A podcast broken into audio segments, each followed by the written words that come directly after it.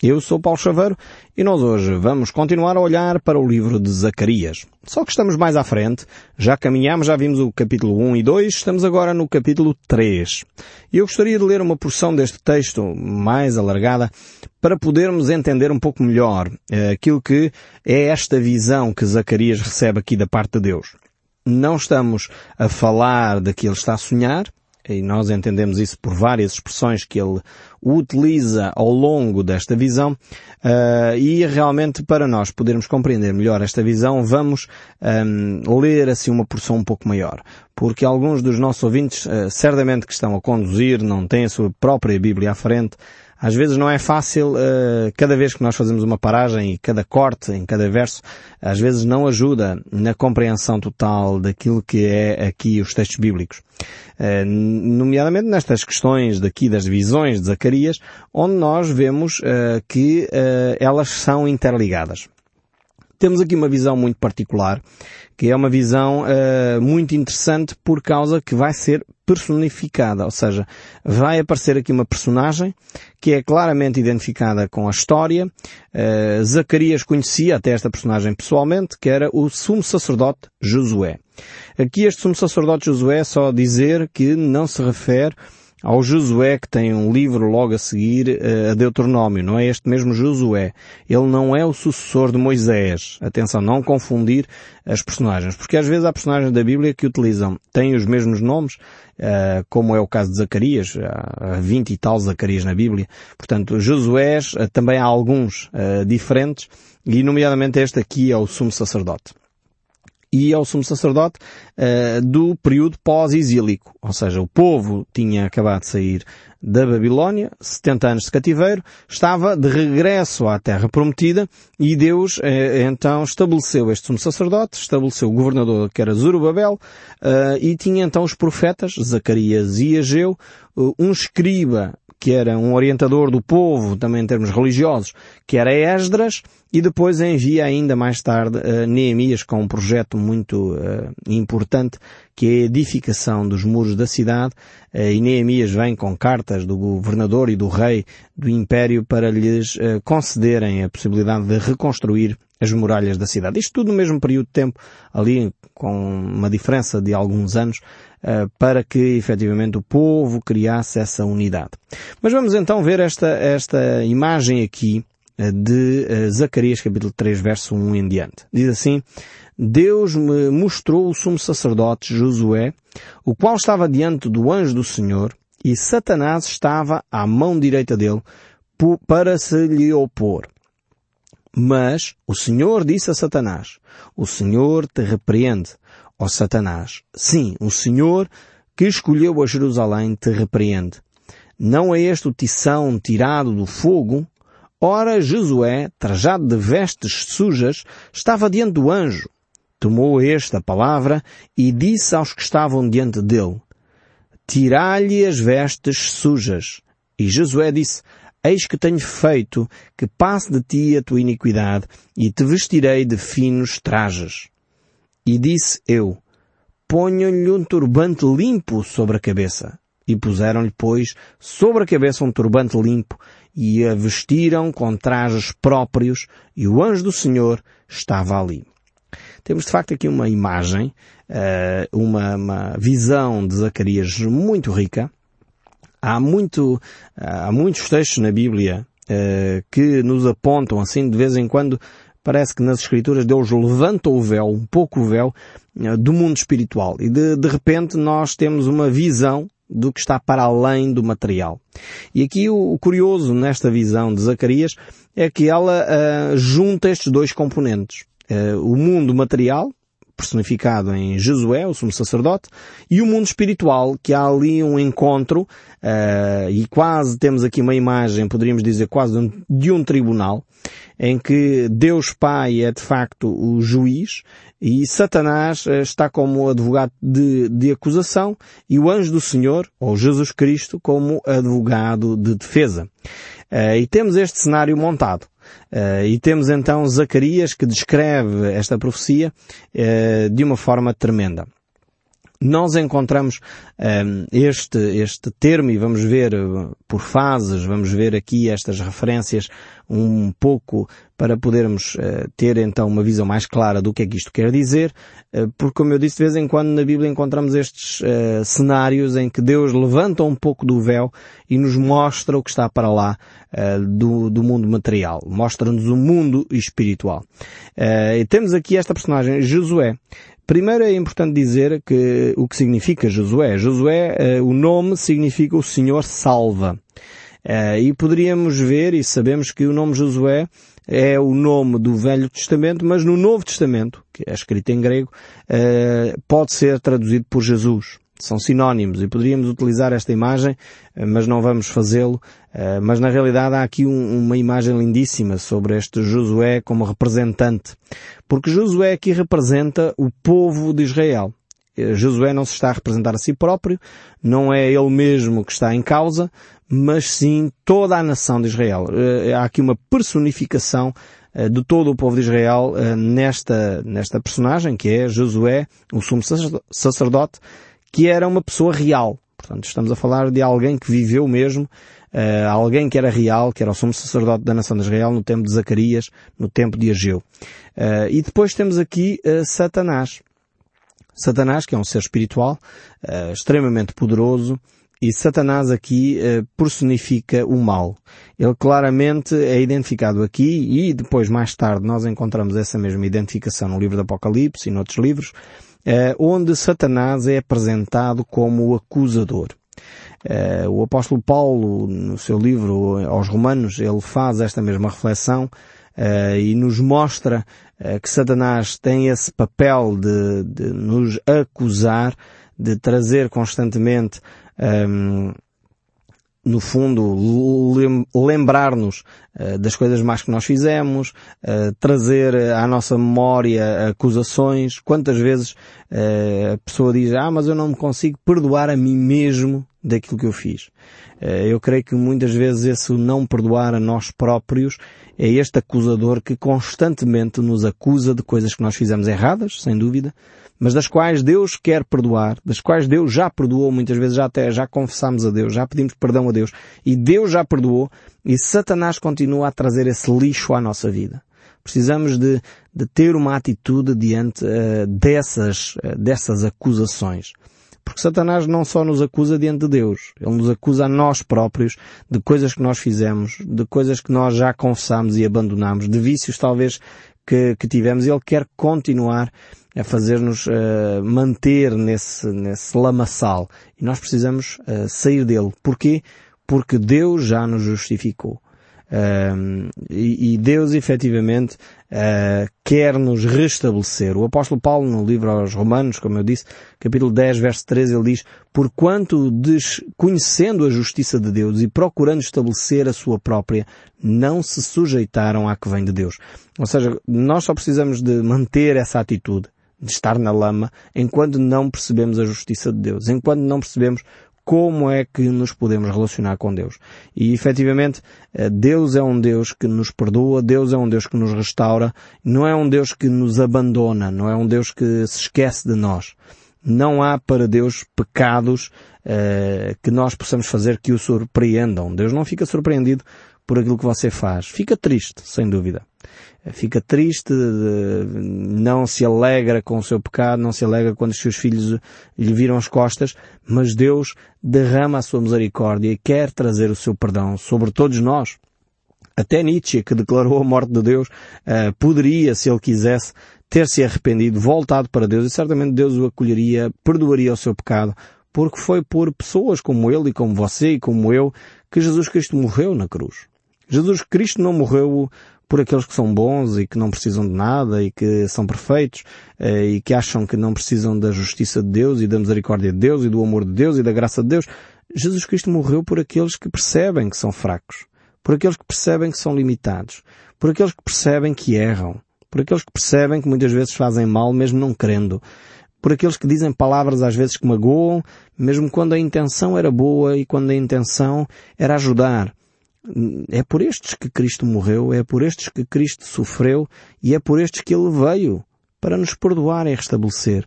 E nesta visão aqui temos uh, Josué, que representa e praticamente personifica a, a, a, nação de Israel no seu tempo. Ele era o sumo sacerdote. Ele era o representante religioso máximo daquela altura. E por isso mesmo, eh, ele está ali na representação do povo. Quando vemos este sumo sacerdote com vestes eh, sujas, é, é, no fundo é dizer que a nação de Israel está neste estado lamentável e miserável. Eh, não cabia na cabeça de ninguém que um sumo sacerdote se apresentasse assim ao serviço de Deus e da população em geral. Todos nós temos essa preocupação quando vamos para o trabalho, inclusive, uh, tomamos banho, vestimos a roupa limpa, enfim, tomamos alguns cuidados e é ótimo que assim seja. Uh, devemos continuar nessas nossas preocupações de higiene pessoal, mas, acima de tudo, uh, tem a ver com a forma como nos apresentamos. O sumo sacerdote a mesma coisa. Naquela altura eles vestiam roupas de linho e esse linho branco deveria estar branco efetivamente. E aqui nesta visão uh, que Zacarias tem, o sumo sacerdote está todo sujo. E no fundo representa a alma. São representações espirituais, estamos no mundo espiritual, por isso aparece aqui a personagem de Satanás e aparece a pessoa de Jesus Cristo, o anjo do Senhor. E de facto, uh, Josué aqui representa uh, o povo e as suas vestes sujas representam a forma e a alma como, do povo, como ela se encontra. E por isso há aqui um clamor uh, que exige uma mudança uh, desta roupa, exige uma mudança desta, desta sujidade, retirar esta sujidade e colocar vestes limpas. Então Josué representa de facto este povo de Israel, uh, que quando intercede pelo seu povo, ele de alguma forma leva sobre si mesmo, ou levava naquela época, uh, sobre si mesmo o pecado do seu povo. Por isso podemos uh, ver estas implicações não só aqui neste capítulo sobre Josué, mas também sobre toda a nação de Israel, sobre todo o povo, esta condição estava a ser aplicada. E por isso mesmo Josué este representante do povo, uh, que depois mais tarde nós entendemos pelas Escrituras, que Jesus Cristo vem e assume esta posição. Por isso o livro de Hebreus nos descreve Jesus como o, su o supremo sumo sacerdote. O sumo sacerdote na época anterior à vinda de Jesus Cristo apontava para este Jesus Cristo, este Salvador, este que veio para interceder por cada um de nós, este que tomou sobre si, de acordo com as palavras de Isaías, capítulo 53, tomou sobre si os nossos pecados, as nossas iniquidades, deixou-se moer pelas nossas transgressões e o castigo que nos traz a paz estava sobre ele. Então Jesus Cristo personificou em si mesmo o pecado da humanidade, enquanto Josué aqui eh, personificava o pecado do povo de Israel. Então ele mostrou este sumo sacerdote, uh, Josué, o qual estava diante do anjo do Senhor e Satanás estava à mão direita dele para se lhe opor. Temos aqui uh, Satanás de facto como este opositor, como este que acusa, este que veio para nos maltratar, que é um advogado de acusação para cada um de nós. No entanto, Jesus Cristo se apresenta como nosso advogado de defesa. Ele pagou o preço pelo nosso pecado. Ele pagou o preço desta roupa suja, podemos dizer assim. Enquanto Satanás é um instigador de todas as discriminações, inclusive das discriminações antissemitas e das discriminações raciais, Satanás ele procura fazer isto, instigar, acusar, maltratar, levar as pessoas à violência uns contra os outros, discriminar-nos uns aos outros. Eh, Jesus Cristo veio para conciliar, para trazer paz, trazer amor a cada um de nós. Por isso Jesus Cristo diz para nós amarmos os nossos inimigos. Muitas vezes o problema é que os inimigos querem manter aquela violência, querem manter aquela atitude, enquanto os cristãos querem a conciliação, querem a paz, querem pacificar eh, aqueles que eh, estão fora de Cristo, que não entendem a mensagem do cristianismo, até se sentem mal e muitas vezes levam isso ao extremo, como se os cristãos é que fossem uh, os culpados daquela violência ou daquela situação. Os cristãos verdadeiramente Uh, se forem cristãos genuínos, cristãos radicais, podemos dizer assim, uh, utilizando aqui este nome radical exatamente para se opor a esses, uh, essas religiões radicais que muitas vezes levam à violência, um cristão radical leva à pacificação. Um cristão radical leva ao amor aos inimigos. Este é o cristão radical. Por isso, quando algumas eh, personagens, inclusive do nosso país, dizem que há uns cristãos radicais, não percebem efetivamente a mensagem radical do Evangelho. A mensagem radical do Evangelho é uma mensagem de amor. É uma mensagem que leva a cada um de nós ao ponto de amar até os inimigos. Isto é radical, sem dúvida. É, é, é extremo. Eh, porque não é possível aos olhos humanos. Um ser humano normal não consegue amar os seus inimigos. Uh, pode até tolerar, pode até ignorar, que é o que nós melhor conseguimos fazer, mas mais do que isto não conseguimos. Amar os inimigos só com Cristo. Amar os inimigos só com Deus na nossa vida. Só com a intervenção sobrenatural do Espírito Santo em nós é que nós temos essa possibilidade de manifestar o amor de Deus. E então é, é, esta mensagem sobrenatural que Cristo traz a cada um de nós. Enquanto Satanás está aqui num processo de acusação. E vemos no verso 2 algo interessante que é, mas o Senhor disse a Satanás, o Senhor te repreenda, ó Satanás, sim o Senhor que escolheu a Jerusalém te repreenda, não é este o tição tirado do fogo? Agora Satanás é aqui uma criatura uh, extremamente uh, acutilante. Uh, só explicando um pouco quem é Satanás, uh, Satanás foi uma criatura criada com excelência por Deus para ser um anjo bom, um anjo que era dos mais excelentes anjos da criação. Mas por causa do seu orgulho, ele rebelou-se contra Deus. Deus criou os seres com liberdade própria. Não é só o ser humano que tem livre-arbítrio. Os seres angelicais, pelos vistos, também o têm. E por isso mesmo Satanás eh, teve a liberdade de uh, se rebelar contra Deus. Ele queria, no fundo, a posição de Deus. Ele tinha tantas prerrogativas, tantas qualidades, que ele pensou que poderia ser igual a Deus.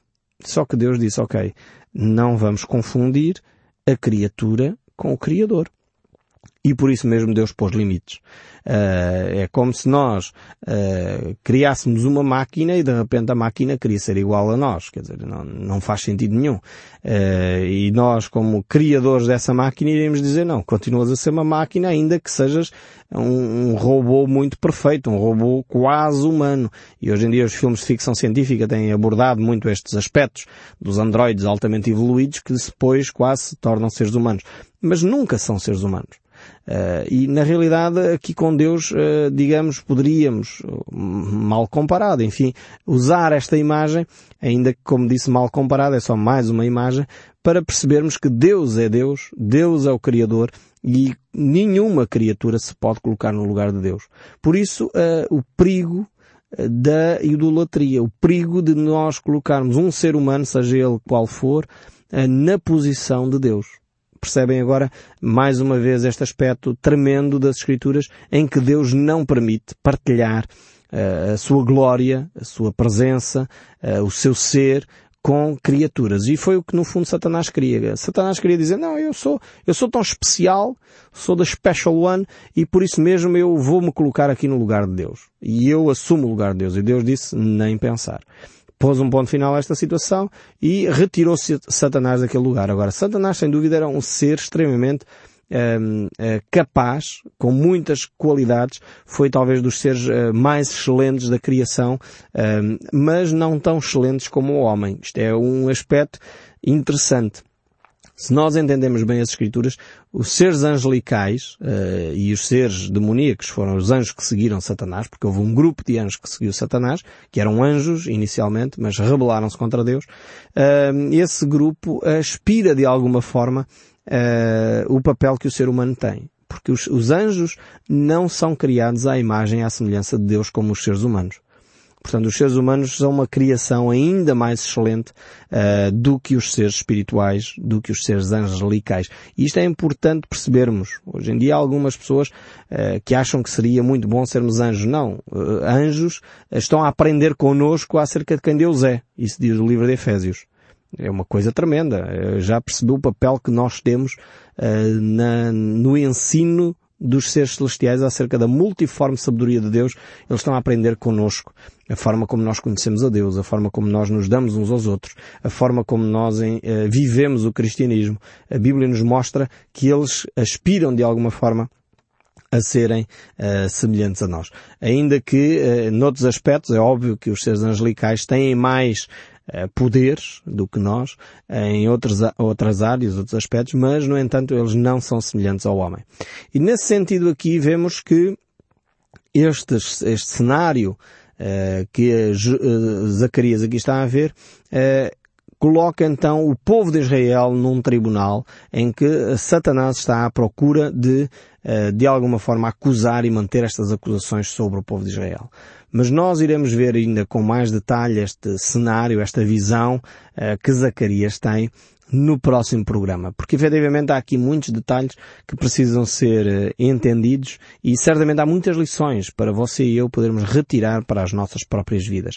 Porque quando nós começamos a entender um pouco melhor os aspectos de ordem espiritual uh, e como é que esta vida espiritual interage com a nossa vida material, uh, de facto aí nós começamos a ter uma outra compreensão da vida e a perceber que as coisas não se resumem à matéria as coisas não se resumem a 1 mais 1 igual a 2. Há algumas variantes nesta equação uh, que nós precisamos ter em consideração. E essas variantes estão para lá daquilo que é material. São as variantes de ordem espiritual. Mas nós iremos ver isso com mais detalhe no próximo programa, como eu estava a ver. Até lá, não deixe de ouvir o programa O Som do Livro, que certamente continuará a falar consigo, mesmo depois de desligar o seu rádio. Que Deus o abençoe ricamente e até ao próximo programa.